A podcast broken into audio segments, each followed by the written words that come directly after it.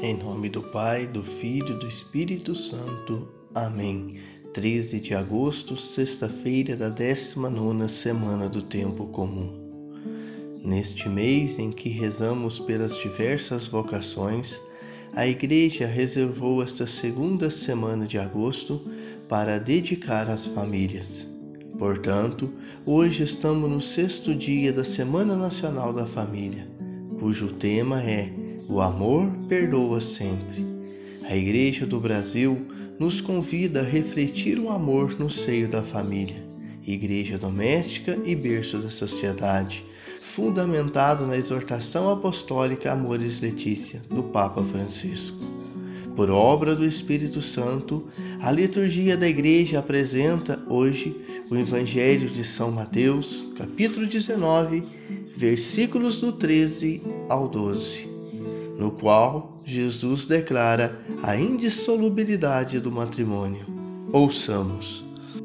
Naquele tempo, alguns fariseus aproximaram-se de Jesus e perguntaram, para o tentar: É permitido o homem despedir sua esposa por qualquer motivo?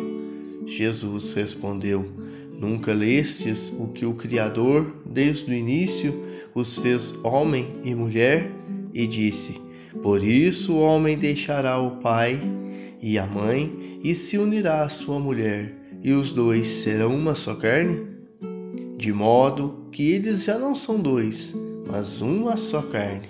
Portanto, o que Deus uniu, o homem não separe.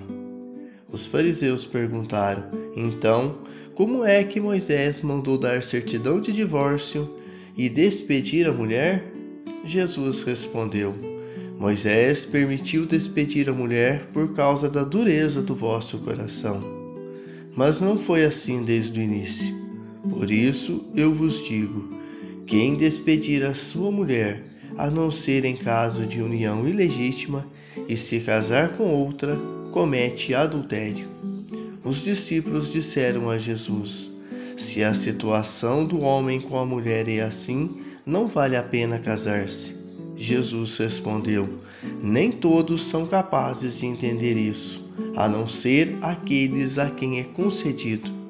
Com efeito, existem homens incapazes para o casamento porque nasceram assim, outros porque os homens assim os fizeram, outros ainda se fizeram incapazes disso por causa do reino dos céus. Quem puder entender, entenda. Palavra da salvação. O evangelho que acabamos de ouvir, dentro dessa semana de oração pelas famílias, nos apresenta uma situação que diz respeito especialmente aos casais. O tema da união e da separação porque muitos são casais que após algum pouco tempo de casados se separam. Jesus, diante da maldosa pergunta dos fariseus, afirma que desde o início não foi assim. Não havia motivo para separação. O que Deus uniu, o homem não separa. O casamento baseia-se no amor forte que rompe os laços com os pais e deixa o casal totalmente livre para construir nova família.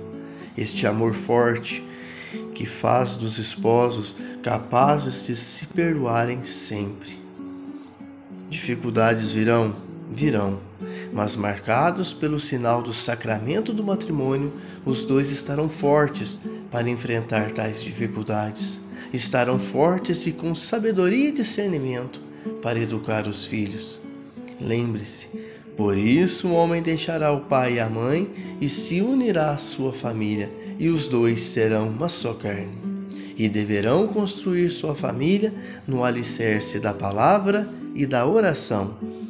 A família que persevera na oração usa de criatividade para oferecer seus dons à comunidade e não perde a dimensão da caridade. Assim, essa família vai conseguir abrir as portas de sua casa de modo que a igreja doméstica seja evangelizadora em saída, para tocar e santificar o mundo. Mas também suas portas estarão abertas para acolher, acompanhar, discernir e entregar todos os casais e famílias que precisam de reencontrar a fonte do verdadeiro amor e da verdadeira alegria, que é Jesus Cristo.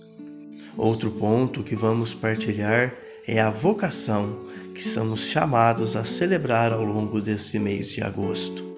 Uns têm vocação ao matrimônio, como nos diz o versículo 11, e outros ao celibato sacerdotal, que Jesus explica no versículo 12. Aqueles que se fizeram incapazes de casar por causa do reino dos céus. O amor de Deus é imenso, precisa alcançar a todos e não pode limitar a uma única pessoa. O amor de Deus não encontra fronteiras, muros e vai além deles. O casamento é igualmente importante ao sacerdócio, é sacramento. Alguns foram chamados para exercer tal ministério à frente do povo de Deus, outros foram chamados para construir o povo de Deus. Ao longo da história, Deus não cessou de chamar homens para anunciar Sua palavra, e muitos casais foram abençoados, multiplicando sua descendência. Deus ama o matrimônio igualmente a vida celibatária. Ambos são serviço em prol do reino de Deus. Que Deus abençoe estes dois belos serviços da Igreja, tornando-os fiéis e decididos a testemunhar, onde quer que estejam, o amor e a fidelidade de Deus a todos. Rezemos pelas famílias. Jesus, Maria e José, em vós contemplamos o esplendor do verdadeiro amor, confiantes a vós nos consagramos. Sagrada Família de Nazaré, tornai também as nossas famílias lugares de comunhão e cenáculos de oração, autênticas escolas do Evangelho e pequenas igrejas domésticas. Sagrada Família de Nazaré, que nunca mais haja nas famílias episódios de violência, de fechamento e divisão, e quem tiver sido ferido ou escandalizado seja rapidamente consolado e curado. Sagrada Família de Nazaré, fazei que todos nos tornemos conscientes do caráter sagrado e inviolável da família, da sua beleza no projeto de Deus. Jesus, Maria e José, ouvi-nos e acolhei a nossa súplica. Amém.